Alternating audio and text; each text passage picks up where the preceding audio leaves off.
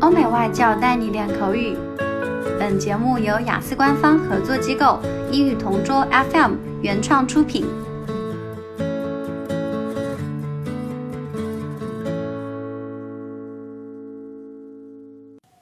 Describe an article on health you read in a magazine or on the internet. I've never been a big reader of health magazines, but one interesting article that I do remember reading was about how to keep your eyes healthy. I think I read this article while I was waiting for a dentist's appointment a few years ago.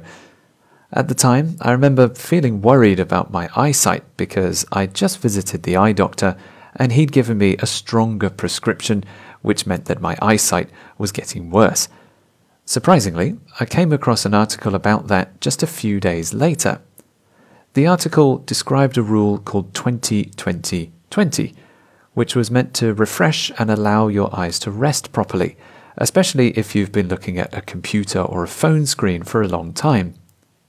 The first 20 means to take a break from screens every 20 minutes.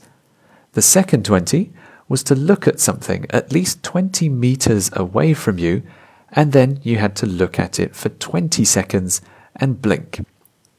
At first, I thought it sounded a bit silly, but once I tried it, I realized that my eyes did seem to focus more clearly and they didn't feel so tired.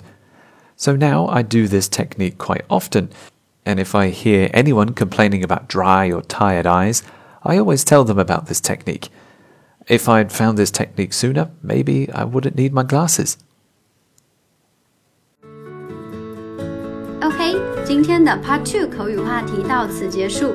想要免费获取一到四月雅思口语完整题库的小伙伴，可以关注我们微信公众号“英语同桌”，回复关键词“口语题库”就可以啦。